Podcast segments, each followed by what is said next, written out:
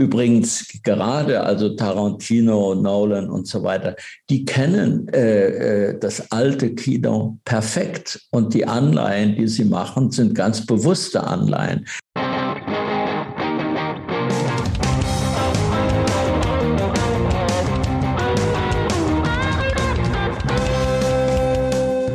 Hallo und herzlich willkommen zu Cinema Shortcuts, dem Interview-Podcast der Kino- und Streaming-Zeitschrift Cinema. Heute ist eine echte Regielegende zu Gast bei mir, Volker Schlöndorff, der mit Literaturverfilmungen wie Die Blechtrommel nicht nur Filmgeschichte geschrieben hat.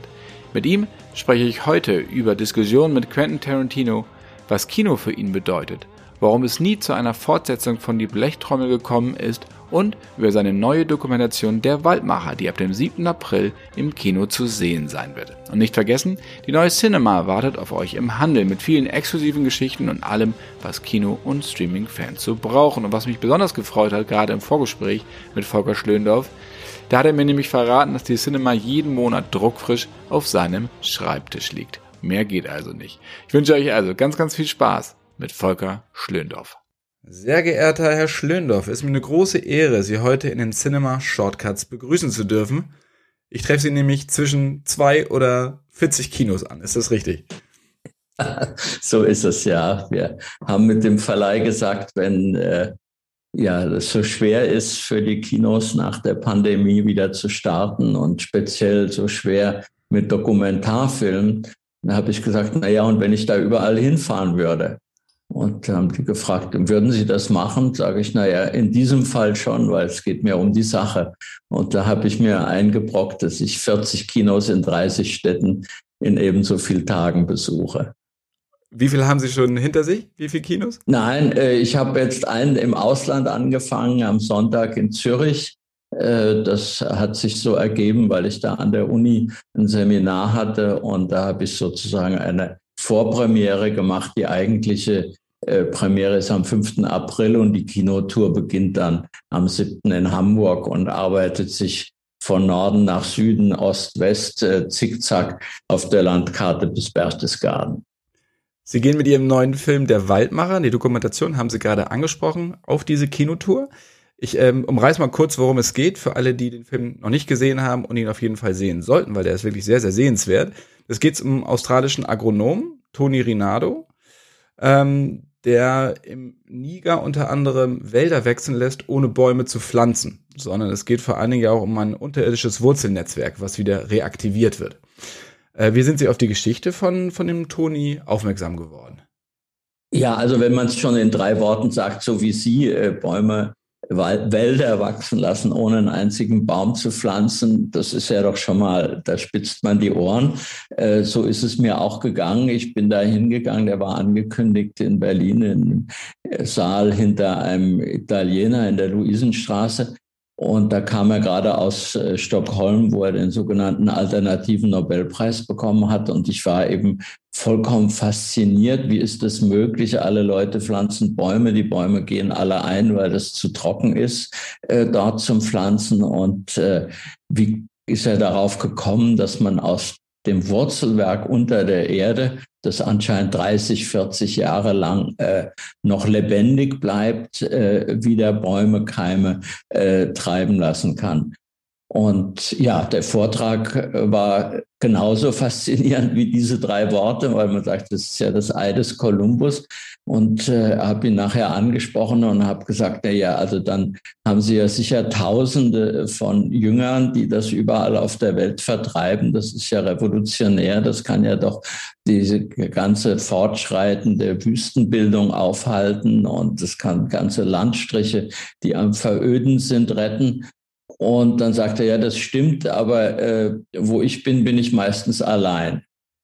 Und da habe ich gedacht, das muss sich ändern, das geht doch nicht. Da kann ich einen Film darüber machen. Und so bin ich, er war sofort natürlich interessiert daran und so bin ich da reingeschlittert, dachte, da habe ich für drei bis sechs Monate zu tun für eine gute Sache. Und jetzt bin ich seit drei Jahren dran gewesen. Und wenn er ins Kino kommt, sind es ja, fast auf den Tag genau drei Jahre gewesen, wo ich nichts anderes gemacht habe als Bäume, Bäume, Bäume. Was hat Sie da bei der Dokumentation und der mit einhergehenden Recherche am meisten beeindruckt oder auch überrascht? Na, also hinter jedem Baum äh, ist ein Mensch äh, äh, und äh, sehr schnell bin ich dann also doch von den Bäumen auf die Bauern, auf die Kleinbauern und speziell auf die Frauen gekommen. Äh, das sind nur mal, um so ein Bild zu geben. Also wir haben gedreht in der äh, Subsahara-Zone in Afrika, also praktisch von Senegal bis Äthiopien und, und Djibouti in diesen elf Ländern, wo das auch zum Teil schon mit großem Erfolg praktiziert wird. Also allein in der Republik Niger äh, nicht zu verwechseln mit Nigeria. Ich wusste das auch vorher nicht. äh, und äh, äh, alleine dort sind sechs Millionen äh, Hektar auf die Art und Weise äh, wieder begrünt worden, muss man sagen. Aufgeforstet ist das falsche Wort, weil es geht nicht um einen Wald im deutschen Sinne, äh, sondern es geht darum, auf landwirtschaftlichen Flächen, Entschuldigung, jetzt wird es etwas, etwas agronomisch, äh, so ungefähr alle 20 äh, bis 40 Meter einen Baum zu haben so dass man auf einem Hektar Land äh, 40 Bäume hat äh, und die sind in Afrika, wie übrigens demnächst auch in Brandenburg, äh, unbedingt notwendig, damit bei Trockenheit äh, der Wind nicht den Boden wegbläst, der plötzlich einsetzende viel zu starke Regen aufgrund des Klimawandels den Rest wegwuscht und äh, dann ist nur noch betonhart äh, verkarsteter Boden da. Die Bäume verhindern das erstmal, weil sie den Boden stabilisieren und zweitens, weil sie Schatten spenden und dort, wo sonst 40 Grad in der Sonne ist, sind es dann auf einmal nur noch 30, äh, was für das Wachstum der Pflanzen sehr, sehr gut ist. Und außerdem ist jeder Baum eine biologische Pumpe, der Feuchtigkeit aus 20, 30 Meter Tiefe an die Oberfläche bringt und die dort entweder verdunstet aus den Blättern über Nacht und auf den so auf die Art und Weise als Tau auf den Boden fällt oder äh, mit einem feinen Wurzelwerk unter den äh, unter der Oberfläche. Das bringt also es. Äh, Sie sehen, ich bin voll da drin. Äh, will jetzt kann nicht unbedingt noch ein Examen in Agronomie machen, äh, aber es ist. Ich habe ja die Ergebnisse gesehen. Es dauert natürlich normalerweise, wenn Sie einen Baum pflanzen, äh, geht er in dieser Gegend äh, mit 95-prozentiger äh, Wahrscheinlichkeit nach ein zwei Jahren ein diese aus den Wurzeln aktivierten, wieder aktivierten Bäume, Pflanzen, äh, die wachsen innerhalb von drei Jahren auf Mannshohe. Und äh, das ganze Wurzelwerk, was eben Jahrzehnte unter der Erde weiterlebt, wird dadurch, dass auf einmal Blätter oben wachsen und diese Blätter Signale in Form von CO2 in den Boden runterschicken, wird das Kraftwerk wieder angeworfen. Äh, und äh, ja und schickt äh, seine Säfte nach oben und aus den Säften entstehen wieder Blätter und die Blätter fangen wieder CO2 auf. Also der äh, Einfluss auf das Klima ist außerdem noch enorm. Und es könnten auf die Art und Weise, also äh, enorme Mengen, äh, sagt einem nichts, zwei Milliarden Hektar, ungefähr die Größe von China, auf der Erde an verkarsteten und verelendeten äh, Böden wieder restauriert werden. Und zwar durch die Bauern selbst. Äh, das verlangt keine, keine großen Programme, als die Bauern während der äh, drei, vier Jahre, die die Bäumchen brauchen, um heranzuwachsen, äh, zu unterstützen, damit die Ziegen das nicht gleich wieder wegfressen oder die Kühe äh, oder die Bäuerin auf der Suche nach Brennholz. Äh, äh, und also es ist, braucht fast mehr guten Willen als Geld. Und Sie thematisieren ja auch in der Doku, das ist, hatten Sie auch eben angesprochen, dass es nicht nur darum geht, jetzt Bäume wachsen zu lassen, sondern auch, was es denn heißt, wenn keine Bäume mehr wachsen. Das heißt, die Landflucht, die Jugendlichen aus den Dörfern gehen in die Städte, weil sie vermeintlich dort Geld verdienen. Manche kommen wieder zurück. Als Lehrer wird ja auch thematisiert. Und auch die Rolle der Frau, das hatten Sie ja auch gerade gesagt, weil das ist etwas, was mich sehr beeindruckt hat, wie die Frauen, auch als sie mit denen gesprochen haben, aufstehen gegen auch die Ältesten äh, ihre Meinung einfach vertreten, sondern natürlich auch dafür da sind, dass diese Landflucht nicht noch weiter stattfindet, sondern sie halten die, die Stange hoch. Genau, auf Englisch gibt es da ein wunderbares Wort, Empowerment. Also Power ist ja immer gut. Empowerment, also äh, dass diejenigen, die diese Methode begreifen und anwenden, und dann vor allen Dingen die Bäume pflegen, damit sie die Chance haben äh, zu wachsen, äh, äh, die bekommen plötzlich natürlich eine Machtposition im Dorf. Äh, und wenn es um Pflege und Rücksichtnahme ist, dann ist, äh, sind Frauen insgesamt und schon ganz besonders afrikanische Frauen ganz besonders geeignet und nehmen sich der Sache an und sind sehr kämpferisch. Und dadurch bin ich dann allmählich von diesen Ackerbaufragen äh, das, wie gesagt, das sind ja, glaube ich, 350 Millionen, die allein in dieser Sahelzone noch als Kleinbauern leben von weniger als einem Hektar Land pro Familie. Und das geht oder das ging bisher bis, äh, bis in den letzten Jahrzehnten, bis die Temperatur umgeschlagen ist und die Trockenheit und all die Veränderungen. Aber mit dieser Methode äh, lassen, lassen sich dort die Bäume wieder die Böden restaurieren durch die Bäume. Und durch die Bäume restauriert man auch die Menschen, die auf einmal wieder Hoffnung haben äh, und eine Zukunft sehen, eine andere Zukunft als die Migration in die Metropolen oder womöglich übers Mittelmeer zu uns. Sie haben im Verlauf Ihrer Karriere ja viele Dokumentationen auch produziert, ja auch, auch gedreht. Ähm, geht man generell anders ran als ein, an einen fiktionalisierten Stoff? Ja, äh, ich meine, man hat kein Drehbuch. Das ist schon mal ein enormer Unterschied.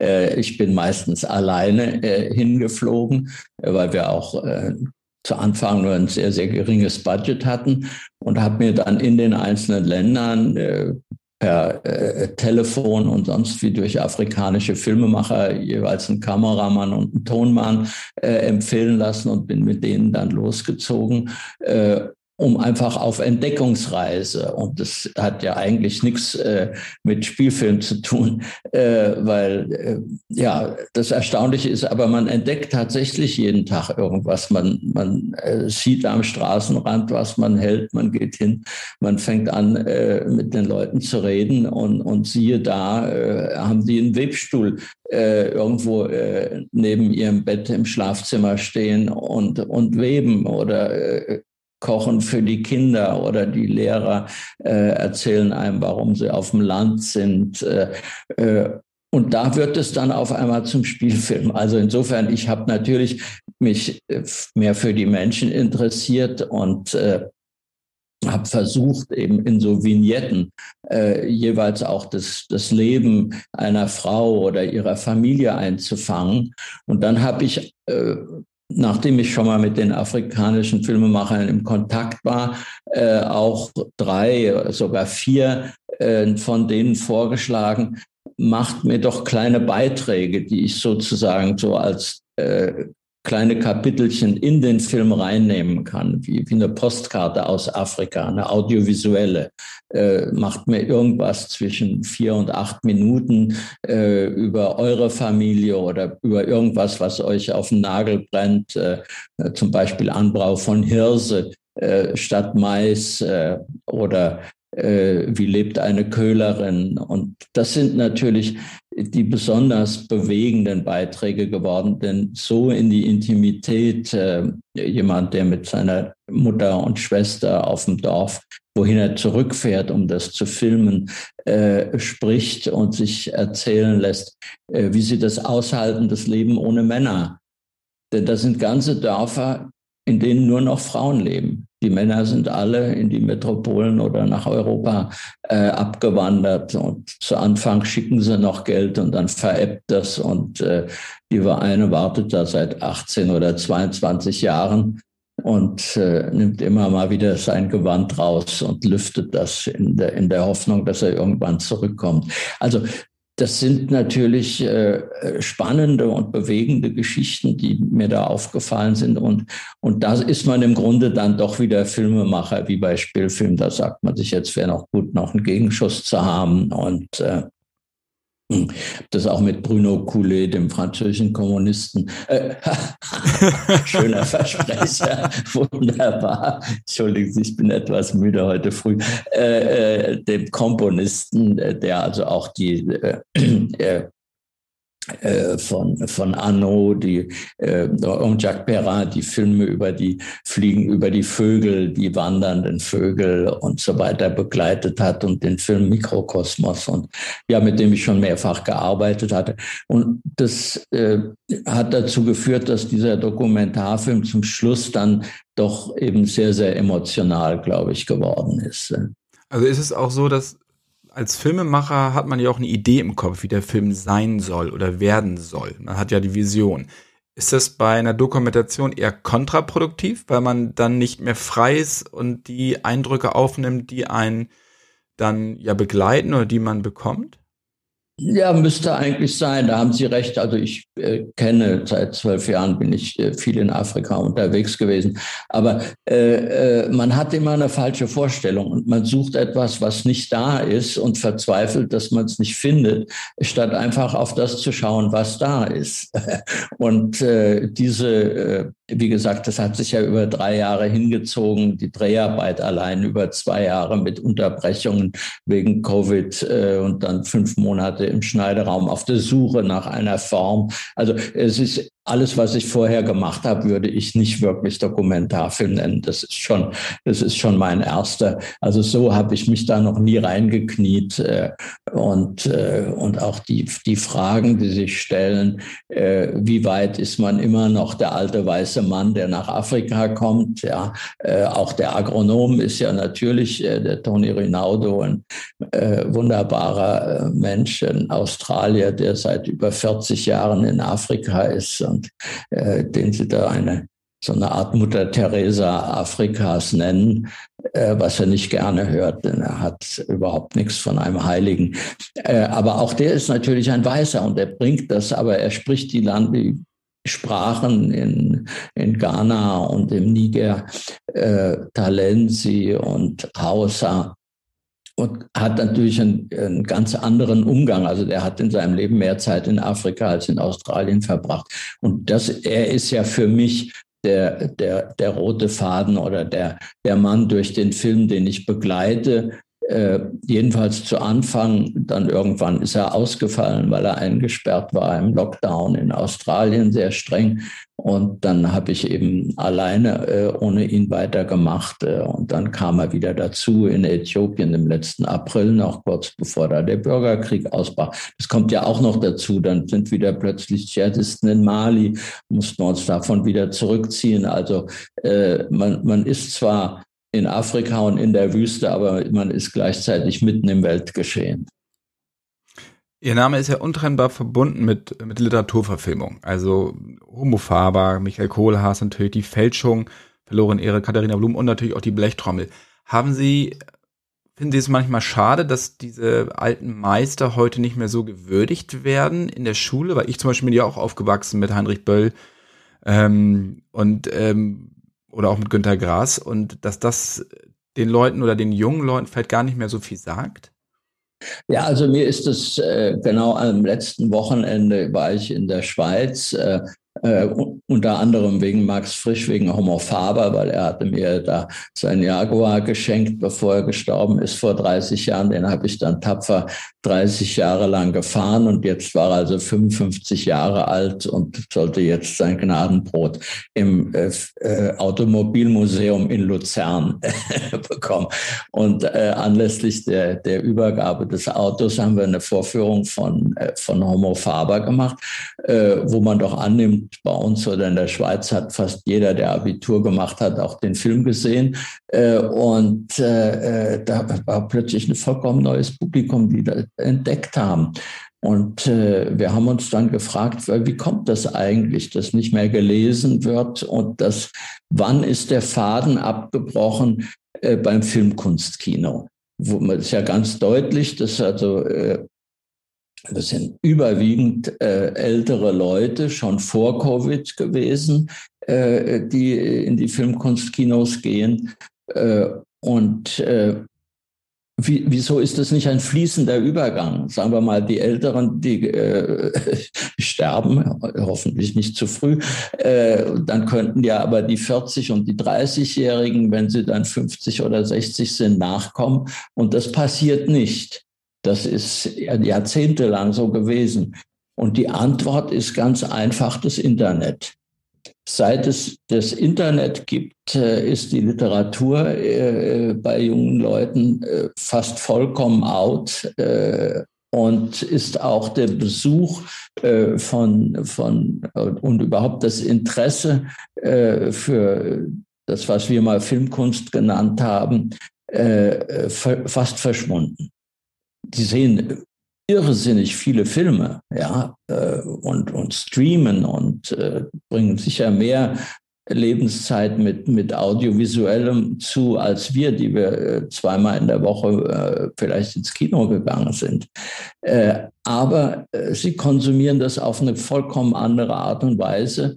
Und ja, und mit dem Publikum verändern sich natürlich auch die Filme und deshalb ist Literaturverfilmung nicht mehr wirklich in. Widerspruch, Einspruch, Fabian letztes Jahr äh, von Dominik Graf ist ja auch eine Literaturverfilmung, halt der anderen Art. Und ja, das wäre auch sehr modern gemacht, was, was den Stil angeht. Ähm, Sie, alle die Filme, die ich vorhin von Ihnen angesprochen habe, also die, die großen Literaturverfilmungen, ähm, die entstanden ja auch in politisch sehr unruhigen Zeiten. Ähm, war es damals so, dass man als Regisseur politisch sein musste? Konnte man gar keine Filme machen, ohne politisch zu sein? Nein, das glaube ich nicht. Also da hat jeder äh, seinen eigenen Lebensweg. Äh, äh, ich habe mich politisiert, als ich Schüler und Student in Frankreich war, weil da gerade der Algerienkrieg war und der fand fast auf der Straße vor, vor unserem Gymnasium statt in Paris im Quartier Latin. Und das, das war irgendwie selbstverständlich, dass man sich da engagierte. Gerade auch als Deutscher, weil man besonders natürlich sensibilisiert war äh, äh durch den Holocaust und äh, äh, dass man eben nicht abseits stehen kann. Äh, und daraus hat sich äh, ja ein politisches Bewusstsein gebildet. Und wenn man das einmal hat, dann wird man es nicht mehr los. Also Im Augenblick äh, äh, fühle ich mich natürlich auch wahnsinnig äh, gefordert von dem, was äh, hier in der Ukraine los ist und von den Flüchtlingen, die ankommen. Und dass man so gar nicht eingreifen kann. Also das Feststellen, im Algerienkrieg konnten wir wenigstens Partei ergreifen. Wir konnten als Kofferträger Vermittlerdienste leisten. Äh, und äh, das ist jetzt, äh, ja, sind wir praktisch machtlos. Entschuldigen Sie da eben die Katze mir übers Mikrofon gelaufen. Aber mit ganz leichten Füßen. Als äh, Michael Koas gedreht wurde in der CSSR, war das ja noch, da wurde ja Benno Ohnesorg in Berlin erschossen. Viele konservative Politiker, mit denen sie, sind sie aneinander geraten, beziehungsweise die haben sie angefeindet. Ähm, die RAF-Zeit haben sie, hat sie lange begleitet, auch als Filmemacher. Also 2000 haben sie ja noch ähm, die Stille nach dem Schuss gedreht. Ähm, das heißt also auch diese, diese längst vergangenen Zeiten, die sicherlich heute auch noch nachwehen, die sind bei ihnen immer noch allgegenwärtig. Ja, äh, äh, wissen, das kommt mit dem Geburtsjahr. Äh, wenn man 39 geboren ist, ein halbes Jahr vor Beginn des Zweiten Weltkriegs, dann hat ein das äh, in der Kindheit, in der Jugend begleitet und das wird zur zweiten Natur.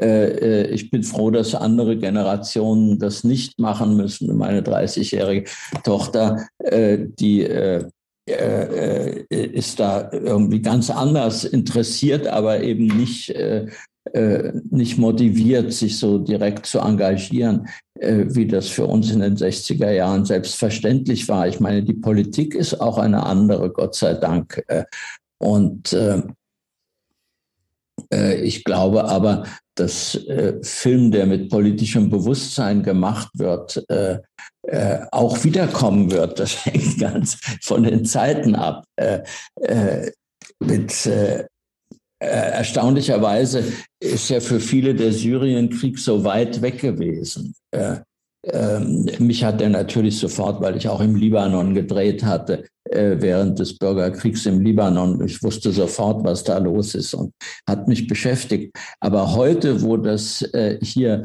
ein paar hundert Kilometer im, im Osten von Berlin stattfindet äh, und wir 80 Kilometer bis zur polnischen Grenze haben und die wiederum äh, grenzen an die Ukraine, da spürt man auf einmal, auch wenn man an den Bahnhof geht und die Flüchtlinge sieht, äh, das äh, ist gar nicht ausgeschlossen, dass das bei uns stattfindet. Und das äh, mit dem äh, atomaren äh, Komponente ist ja nicht mal ausgeschlossen, dass sich das äh, ausweitet zu einem neuen Weltkrieg.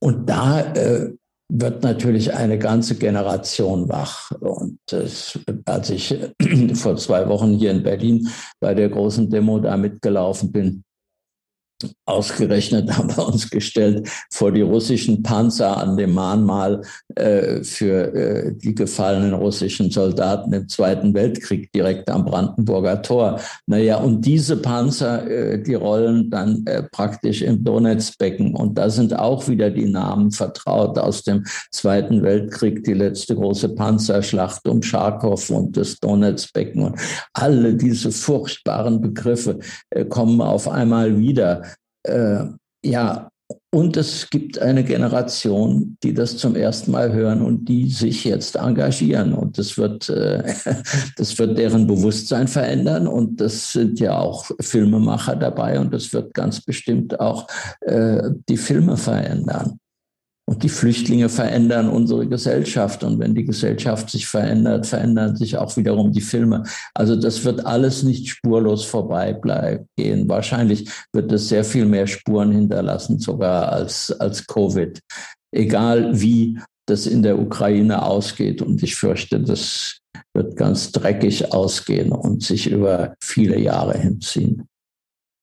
Ist Ihnen das gegenwärtige Kino nicht politisch genug? Äh, kann ich eigentlich nicht sagen. Äh, also äh, es ist auch zu unserer Zeit sind das die wenigsten gewesen, die sich als politische Regisseure äh, begriffen haben. Äh, klar, also rund um 68, die paar Jahre davor und danach, äh, war das, haben wir das dominiert. Ähm, aber doch ganz bald äh, schon in den äh, 70er und 80er Jahren hat das aufgehört. Äh, äh, nein, es gibt so viele äh, politische Beiträge. Es gibt ja doch auch eben gerade Dokumentarfilme und äh, dokumentarische Beiträge, sogar im öffentlich-rechtlichen Fernsehen und dann erst recht äh, äh, auf, auf YouTube und allen möglichen Kanälen. Also die audiovisuelle Sprache ist doch das eigentliche Kommunikationsmittel geworden. Äh, äh, und äh, früher war, ja, war Film ja, ein, ein Spartenphänomen. Jetzt ist es generell und, und zwar weltweit. Und das ist und das ist politisch. Also dann muss man jetzt nicht nochmal extra einen Film machen, der das Etikett hat politischer Film dieser ganze Austausch auch äh, auf, den, auf den sozialen Medien, äh, das hat eine politische Komponente, auch wenn das äh, äh, diejenigen, die das da fleißig mit Fotos bestücken und beschicken, äh, gar nicht wissen oder sich dessen gar nicht bewusst sind, äh, äh, greifen sie ja doch da in den öffentlichen Diskurs ein.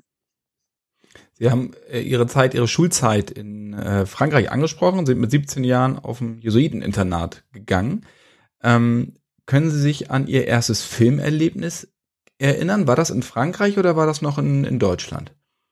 Nein, also das äh, ins Kino muss ich als äh, acht- oder neunjähriger gegangen sein. Das weiß ich noch ganz genau. Das war ein Western, äh, der aber in Australien spielte und hieß Die Kinder von Mara Mara ich auch neulich mal, mal wieder entdeckt. Das ist eigentlich ein australisches Kinderbuch, aber es ging zu wie im, äh, wie im Wilden Westen mit einer Gangsterbande, die äh, Kinder kidnappen. Äh, das war ein gewaltiges Erlebnis.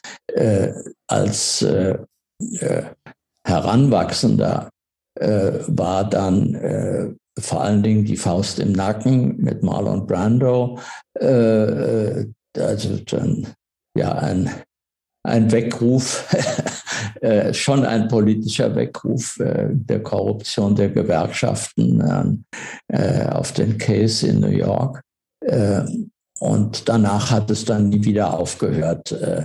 Eigentlich haben mich diese, sagen wir mal, fast militanten Filme mehr interessiert als, sagen wir mal, die Liebesgeschichten. Okay, das kam schon auch mal vor. Schönste war natürlich außer Atem äh, wegen Jim Seberg und Belmondo. Äh, aber die, äh, die Filme, die sich mit unserer Gesellschaft auseinandergesetzt haben, das äh, interessiert mich einfach mehr. Ja. Ich habe auch damals schon eigentlich den politischen Zeit, äh, Teil in den Zeitungen und oft auch den Wirtschaftsteil äh, eher gelesen als das Feuilleton und die Kulturseiten. Aber Sie sind ja in Frankreich ähm, auch mit der Nouvelle Vague in Berührung gekommen. Also sie haben als Regieassistent für Louis Malle gearbeitet, für Jean-Pierre Melville, Alain Resnais. Ähm, und sie saßen ja auch, wenn das stimmt, äh, neben Bertrand Tavernier saßen Sie in der Schule. Der hat ja später dann auch der Uhrmacher. Ja, ja, ja, wir sind, äh, wir sind zusammen. Da, da hier hinten ist noch ein Bild von der Szene in Paris und äh, darüber von der Place de la Concorde. Äh, ja, das äh, ist natürlich wunderbar, wenn man da als 17-Jähriger hinkommt und äh, ich bin ja fast zehn Jahre da gewesen. Äh, und tatsächlich, äh, der Junge, der neben mir saß, äh, hieß Bertrand Tavernier. Äh, und äh, wir haben uns gegenseitig äh, ja, aufgeklärt über Filme, über Theaterstücke, was man sehen muss, ins Kino gegangen, haben die Kinematik entdeckt. Er hat angefangen, Interviews zu machen und ich bin sehr schnell, habe es geschafft, Regieassistent zu werden, mit viel Glück, was ja beim Film das Wichtigste ist, was man haben muss. Äh, und ähm, ja, bis, bis zu seinem Tod vor ein paar Monaten äh, waren wir engste Freunde und, äh, und auch Louis Mal. Es ist ja so wahnsinnig schade, wenn man älter wird, dass so viele vor einem sterben. Ja. Aber meine eigentliche filmische Sozialisierung, das war natürlich Frankreich und mein Freundeskreis in Paris ist heute noch größer als in Berlin. Für alle, die Bertrand Tavernier mit dem Namen jetzt erstmal nichts anfangen können, der hat unter anderem einen großartigen Krimi gedreht, nämlich der Uhrmacher von Saint-Paul. Ähm, ein immer noch ganz, ganz toller Film. Ich muss zu der Nouvelle Vague auch äh, gestehen, dass ich damit nicht groß geworden bin. Ich bin in den 80ern groß geworden. Natürlich mit dem Hollywood-Kino, also Farbfilme. Äh, Schwarz-Weiß erstmal einen Bogen drum gemacht, aber ich habe in diesem Jahrtausend eigentlich dann die Nouvelle Vague wieder entdeckt. Ja? Ähm, wenn Sie für Leute, die mit der Nouvelle Vague nicht viel anfangen können, wie würden Sie quasi ein äh, das bewerben, dass die Leute sich doch darauf nochmal wieder einlassen? Naja, äh, das äh, ist 50 äh, Jahre her und ich weiß auch nicht, ob ich mich 1960 interessiert hätte für das, was 50 Jahre vorher war. Also wenn man zurückrechnet, das wäre 1910 gewesen, um Gottes Willen. Das ist ja, das ist ja schlimmer als ein anderes Jahrtausend.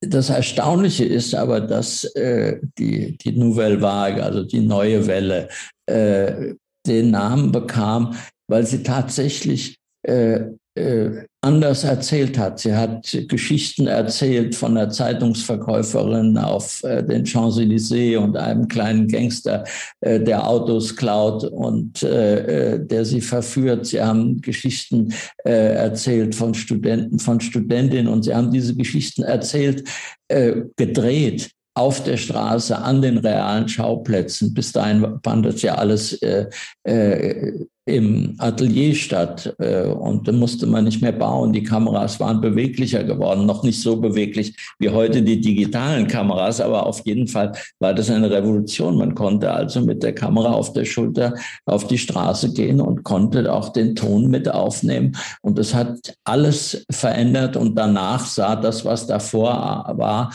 natürlich aus wie, wie Opas Kino. Und äh, das Komische ist, dass heute, wenn meine Tochter oder vor zehn Jahren, wenn sie meine Filme sah als 20, 25-Jährige, sich gar nicht einkriegen konnte, wie langsam die Filme waren. Und wir dachten damals, das sei jetzt rasant, rasant geschnitten und ganz anders als alles, was vorher war. Also äh, unsere Sehgewohnheiten und, und das, was man mit dem Medium machen kann, das verändert sich. Und ich würde keinen dazu verdammen, jetzt unbedingt äh, Nachhilfe, äh, Nachholarbeit äh, zu leisten und sich Filme vergangener Zeiten anzusehen. Außer eben äh, darunter sind so viele Meisterwerke. Es ist wie beim Film Noir. Es gibt einfach äh, Filme mit Bogart und Ingrid Bergmann und äh, äh, wem auch immer. Äh, die sind nicht zu wiederholen. Die sind zwar ihrer Zeit verhaftet, aber sprechen uns heute, äh, springen uns geradezu an und äh, Gott sei Dank äh, sind auch von der Nouvelle Vague einige Filme so, dass man nicht das Gefühl hat, man erledigt jetzt ein Pensum, wenn man sich die nochmal ansieht. Und tatsächlich auch, also nochmal zurück auf das Beispiel der Homophaber, das ist ja auch schon äh, äh wieder 30, über 30 Jahre her äh, als ich den letzten Sonntag da in einem großen Kino in Luzern gesehen habe, äh, mit einem Publikum, was hauptsächlich aus Autofans bestand. Weil das, dieses Automuseum ist das bestbesuchteste Museum der Schweiz. Äh, jeder kleine Schweizer Junge muss mindestens einmal da gewesen sein. Und ich war eben dort, um den Jaguar abzuliefern. Und die haben den Film entdeckt und die waren begeistert. Also wenn es die Gelegenheit dann gibt, äh, solche das ist wie jemand, der plötzlich Oper entdeckt oder, oder der entdeckt, dass eine Symphonie in einem Konzerthaus zu hören äh, ja doch noch ein ganz anderes Erlebnis ist als mit einem Stöpsel im Ohr. Ja, äh, also ich bin sehr optimistisch. Ich glaube, die, die, äh, also die Leute, die ich kenne, bleiben wach und die Jungen äh, sind neugierig, was und bringen alles durcheinander. Die Vergangenheit, ja auch oft die Zukunft, äh, in Science Fiction. Äh, und das Kino kann das alles bedienen in diese verschiedenen Richtungen und auch vermischen. Also man, man muss eben noch mal Beispiel Fabian, man muss nicht jetzt lupenrein einen Film äh, machen, der so aussieht, als ob er in den 30er Jahren gedreht worden ist, sondern der ist wie alle historischen Filme immer hauptsächlich geprägt von der Mentalität der Zeit, in der er gedreht wird und nicht die Zeit, in der er spielt. Und äh, ja, also ich finde es sehr spannend. Für mich ist dann immer, wenn ich Nouvelle Vague sehe oder Film Noir Filme sehe, äh, ich weiß, woher die Sachen kommen, die ich heute im Kino sehe weil es ist alles schon mal da gewesen. Es wird nicht neu erfunden, ähm, ob jetzt Tarantino ist oder ob es äh, Christopher Nolan ist. Ich habe überall Anleihen an das, ich nenne es mal alte Kino. Und ich, für mich ist es einfach so eine Detektivarbeit, herauszufinden, woher kommen diese Sachen, wo wurde dieser Stil zum ersten Mal benutzt. Ähm, das ist für mich persönlich sehr, sehr interessant. Klar, die Filme sind sehr langsam erzählt, sehr entschleunigt erzählt aus heutiger Sicht. Aber das ist auch gerade in diesen Zeiten, finde ich das sehr angenehm. Auch ein Hitchcock-Film ist ja sehr entschleunigt erzählt. Wenn ich mir die Vögel angucke, äh, da passiert ja erstmal lange nichts. Ja, ja, aber dann baut sich dadurch eben gerade die Spannung auf. Man kann nicht von Anfang an, dass ganz viel passiert und erwarten, dass es dann noch Spannung gibt nach 60 Minuten. Äh, übrigens gerade, also Tarantino, Nolan und so weiter, die kennen äh, äh, das alte Kino perfekt und die Anleihen, die sie machen, sind ganz bewusste Anleihen. Äh, ich habe äh, Tarantino mal vor äh, Reservoir Dog gedreht in so einem äh, Camp in, in Sundance als, äh, ja, als Studenten oder wir haben einen Workshop gemacht. Äh, und als er hörte, dass ich mit Melville gearbeitet hatte und speziell an dem Du los, äh, auf Deutsch der Teufel mit der weißen Weste, schöner Verleihtitel, äh, dann sagt er, ja, der Film ist, ist ja fantastisch. Das ist ja der tollste Film überhaupt. Sag ich, ach so, ja, ich habe mich darüber mit dem Melville zerstritten. Sagte, warum denn? Sag ich, ja, das ist, der hat doch im Anfang des Drehbuchs dem Publikum etwas verheimlicht, äh, was den Film vollkommen unverständlich macht für 60 oder 70 Minuten. Und dann muss das nachgeliefert werden. Und dann ging er los. Ja, das ist doch gerade das Großartige, wie er da einen reinlegt. Und äh, gerade, dass man bei dem Film 50 Minuten lang überhaupt nicht versteht, was eigentlich los ist, das fand er wieder großartig. Und das hat was wir damals als Puristen unserem Meister Melville angekreidet haben, das hat er entdeckt, dass das gerade das Großartige ist. Also äh, die, die Filmkunst entwickelt sich ununterbrochen und gerade bei den, äh, bei den jungen amerikanischen Regisseuren, die haben sieben Jahre in New York gelebt, äh, ist es unwahrscheinlich, wie sie sich das, das angeeignet haben damals noch mit VHS und dann mit DVD. Heute ist es ja, hat man ja jeden Film äh, sozusagen mit einem Mausklick äh, vor sich. Äh, und ich weiß nicht, ob das äh, bei, bei Filmstudenten oder jungen Filmemachern in Europa auch so ist wie in den USA. Und in den USA kommt es eben daher, dadurch, dass es gar keine Filmförderung gibt, ist der Druck der Erfolgsdruck so unheimlich groß. Und deshalb auch äh, der Druck äh, für die, die anfangen, äh, sich umzuschauen, was gab es denn schon, was hat es noch nie gegeben, womit kann ich verblüffen, was kann ich anderswo klauen. also eine, äh, eine, eine Atmosphäre, aus der dann auch tatsächlich Neues entsteht. Wie haben Sie die Zeit damals in Amerika, das hatten Sie angesprochen, wie hatten Sie die wahrgenommen oder wie haben Sie die jetzt so in Erinnerung? Sehr, sehr gut, ja. Also das, für mich war das herrlich. Ich bin ja äh, durch Zufall äh, haben äh, Dustin Hoffmann und Arthur Miller äh, mir angeboten, den Tod des Handlungsreisenden zu drehen. Also eigentlich eine Verfilmung von einem Theaterstück als Theaterstück.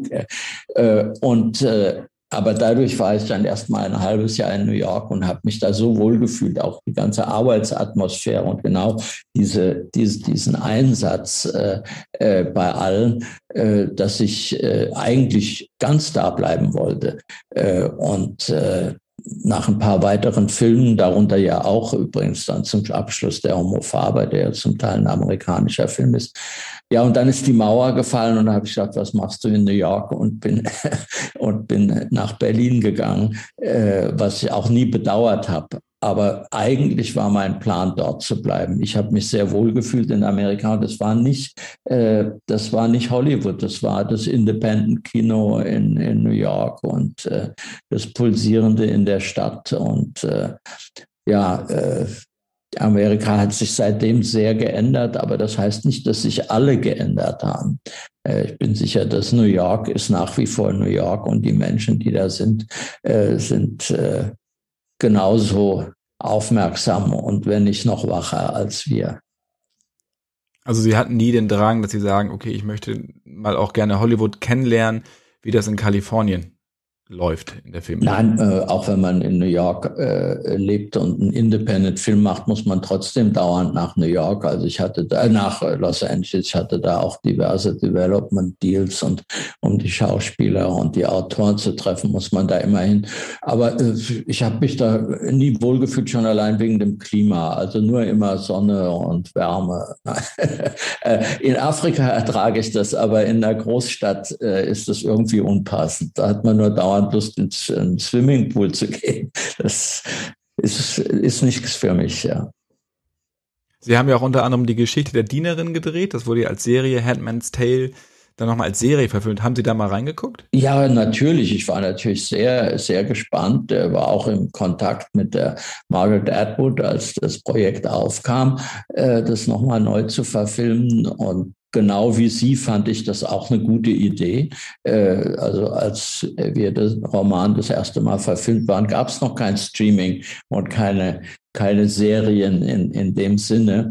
Äh, das erlaubt natürlich äh, viel, viel genauer an, ja, an diese ganzen Verästelungen ihres Romans ranzugehen. Und die Hauptdarstellerin in der TV-Serie war großartig. Fast alles andere hat mir bei mir besser gefallen. Äh, auch, äh, ja, dass es nicht so Soap-Opera-mäßig war. Der Roman ist ein bisschen an der Grenze äh, zwischen, äh, zwischen Unterhaltung und Kitsch und, und einer großartigen Vision. Ja, es wird gerettet äh, durch ihren Stil. Das kam mir, mir dann in der Serie doch äh, manchmal sehr klischeehaft vor. Und sie hatten auch keinen Robert Duval und sie hatten keine Faye Dunaway und sie hatten keine Elizabeth McGovern. Ich hatte ja fantastische Schauspieler. Für die Blechtrommel haben sie ja die Goldene Palme und auch den Auslands-Oscar bekommen. Ähm, was bedeuten Ihnen diese Auszeichnungen, beziehungsweise welchen Einfluss haben diese Preise auf Ihre Karriere gehabt? Ja, das kann man gar nicht in Frage stellen. Übrigens äh, mit großem Abstand, äh, gar nicht äh, unmittelbar, dass jetzt nach der Blechtrommel und nach dem Oscar mir überall Tür und Tor offen stand. Na, natürlich äh, großer Vorteil, dass ich meinen Namen nicht mehr ewig buchstabieren musste. Äh, aber äh, ich habe ja dann, bin dann nach Deutschland zurückgegangen, habe die Fälschung gemacht, habe andere Filme gemacht, äh, bevor ich nach, äh, nach Amerika bin. Aber also ich wollte das nicht als Baustein für eine Karriere benutzen, sondern ich war froh, dass ich weiter die Filme machen konnte, die ich machen konnte, mit, äh, mit einer entsprechenden Hilfe.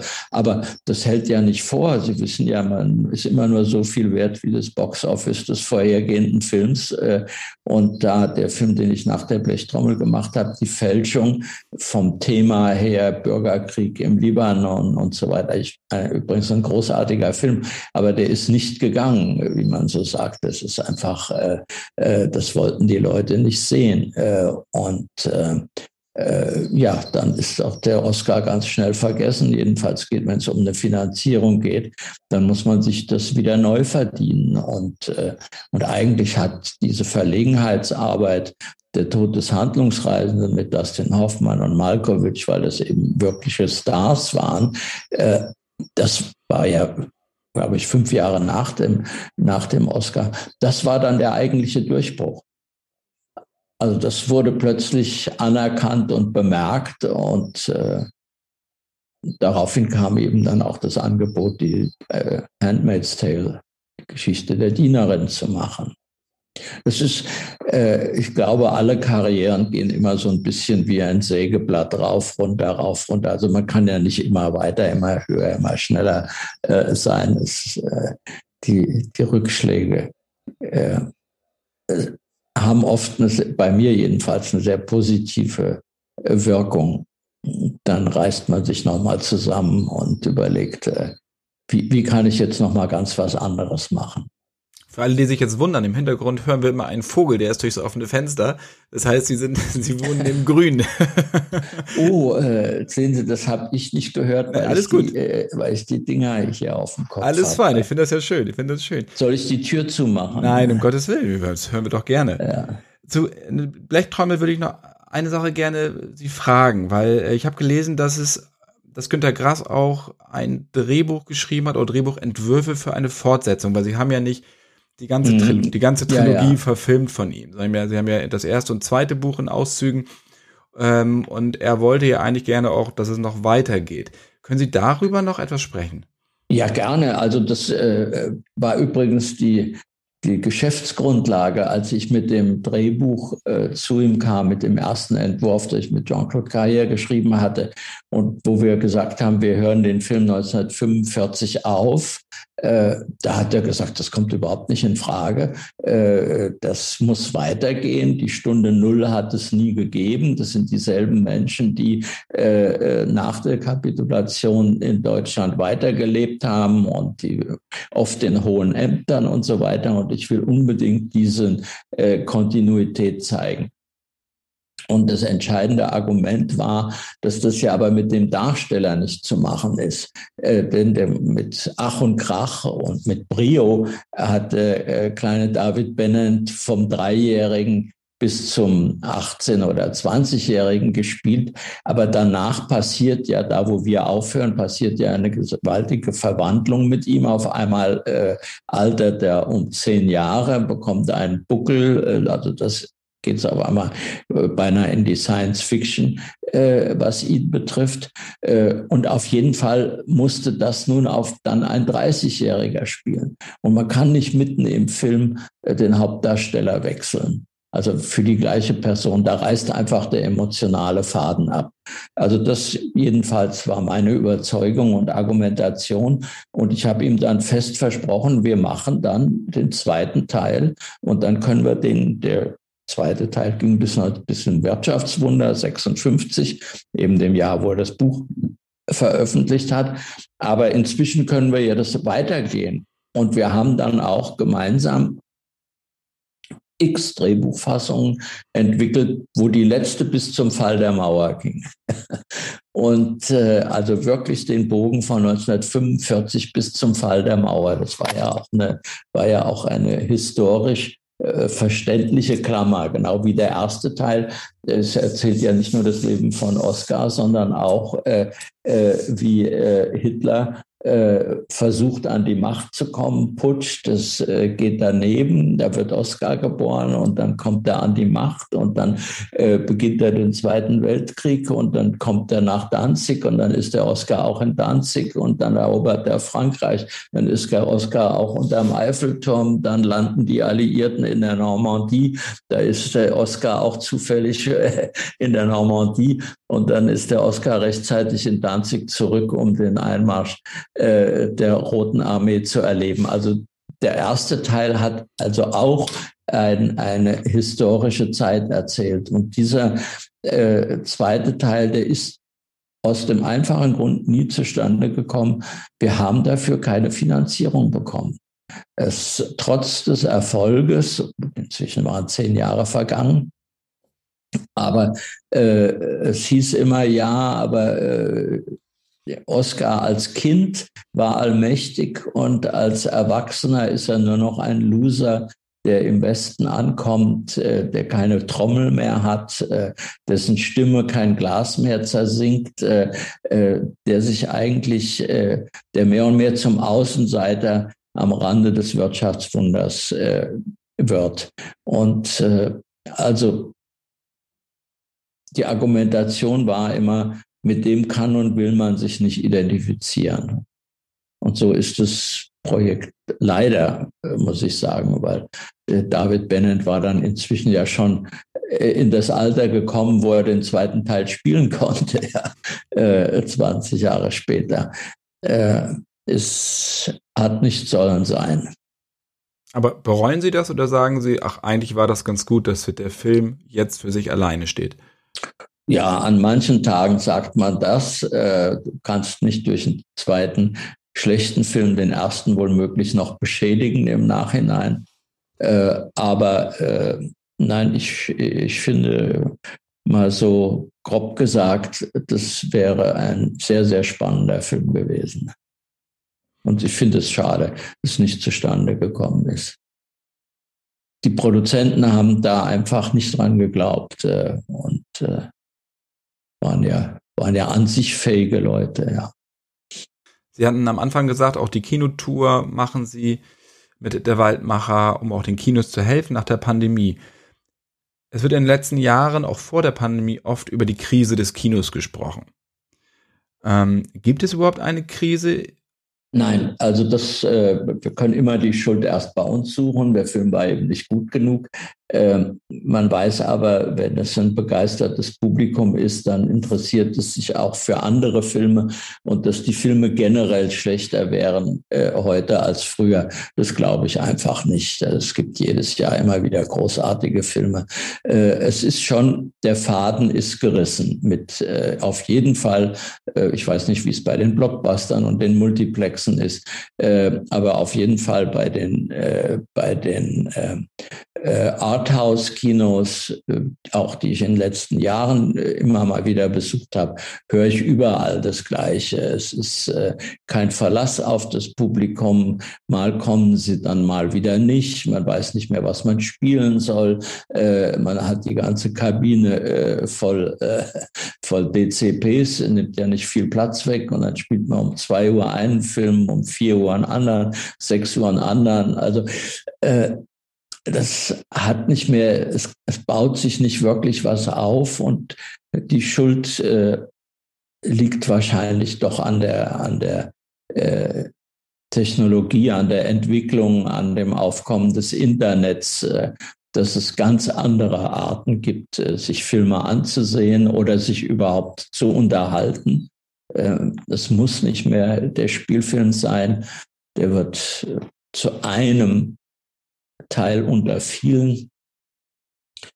Aber mehr kann ich Ihnen darüber vielleicht am 5. Mai sein, wenn ich von meiner Tour durch 40 Kinos zurückkomme. Es ist immer meine erste Frage an, an, die, äh, an die Kinoleiter. Äh, wie geht's denn? Welcher Film geht bei euch? Was kommt? Äh, äh und im Allgemeinen ist es ist äh, große Ratlosigkeit, aber auch Zuversicht, weil sie das Gefühl haben, dass nach der Krise, nach der Pandemie, äh, doch äh, äh, die Leute froh waren, dass sie wieder mal zusammen einen Film sehen konnten und auszugehen. Und das müsste natürlich dann auch einhergehen mit einer, mit einer Veränderung äh, der Kinos, der Ausrüstung, den äh, Komfort, äh, es muss im Grunde derselbe Komfort sein, den man zu Hause hat, wenn man einen Film über Streaming sieht. Ja. Wie sehen Sie diese Franchisierung, also die Blockbusterisierung, das ist also Marvel, Star Wars, dass es nur so ein paar Reihen noch gibt, die wirklich diese Milliarden einfahren? Kann, kann ich überhaupt nicht mit, Entschuldigung, dass ich, aber ich kann da überhaupt nicht mitreden. Ich habe noch nie einen Marvel-Film gesehen, äh, ich habe auch kein Tolkien gesehen. Äh, ich ich finde das wunderbar für die, die das mögen und es ist ja die Mehrzeit, äh, aber in, in der Beziehung bin ich hoffnungslos altmodisch. Äh, ich äh, bleib meinen, meinen eigenen Lieben treu. Aber Sie haben schon mal einen James Bond-Film gesehen? Ja, den habe ich natürlich, den haben wir zu Anfang gesehen.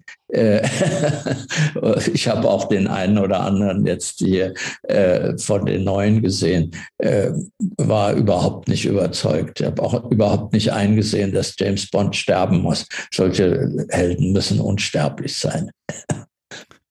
Für Alfred Hitchcock war die Liebe zum Kino wichtiger als jede Moral. François Truffaut fand Filme zärtlicher als das Leben. Was bedeutet Ihnen das Kino? Äh, mir bedeutet das einfach ein Teil vom Leben. Äh, äh, wie hat der Hölderlin das mal ausgedrückt? Nicht Mächtiges ist unser Singen, aber zum Leben gehört es. Und so würde ich sagen, nicht Mächtiges ist unser Kino. Das heißt, es wird nicht die Welt verändern. Aber ich kann mir ein Leben eben ohne Filme gar nicht vorstellen, im doppelten Sinn ein Leben, ohne dass ich Filme mache, ohne dass ich das Privileg habe, mit einem Team zusammen zu sein und was zu entwickeln und herzustellen und zu realisieren. Äh, die schönste Beschäftigung, die man sich überhaupt äh, vorstellen kann, noch schöner als ein Haus zu bauen. Äh, und aber auch die Filme anzuschauen, die Filme der anderen anzuschauen. Also ich bin ja nun außerdem in der amerikanischen, in der Oscar Academy, ich bin in der französischen César Academy, habe ich übrigens auch mal César bekommen. Das wird natürlich in Deutschland nicht erwähnt, weil wir in Europa so jedes Land äh, nur noch seine eigenen Sachen sieht und die amerikanischen. Äh, und natürlich äh, in der Deutschen Filmakademie. Also ich äh, muss sagen, äh, ich sehe jetzt mindestens drei, viermal so viel Filme als in meiner Jugend. Äh, und, äh, und bin sehr froh darüber, äh, weil ähm, als Zuschauer kann man ruhig auch älter werden. Äh, man bleibt immer jung, weil man ja die Gefühle derer auf der Leinwand teilte. Was war der letzte Film, der Sie, also auf Deutsch gesagt, umgehauen hat? Äh, also schon Don't Look Up äh, fand ich schon ganz schön frech und, und toll. Äh, und auch der Film von der Jane Campion, The Power of the Dog. Äh, ja, äh, Fabian habe ich schon erwähnt. Äh, das Schlimme ist in meinem Alter, man vergisst, was man gesehen hat. Vor allem, wenn Sie so, so viele Filme gucken. Ja, ja, ja. Nein, aber wenn ich, äh, wenn ich, äh, dafür gibt es ja Gott sei Dank Listen und dann ist es gleich wieder parat. Lieber Herr Schlöndorf, herzlichen Dank für dieses tolle Gespräch. Bitte, bitte, hat Spaß War gemacht. Mir eine, eine große Freude und äh, ich wünsche Ihnen alles Gute für Ihre epische Kinotour. Ja, ich erzähle Ihnen dann davon, ja. Da würde ich mich sehr drüber freuen. Okay. Ganz, ganz viele Grüße nach Berlin und hoffentlich auf bald. Danke. Tschüss.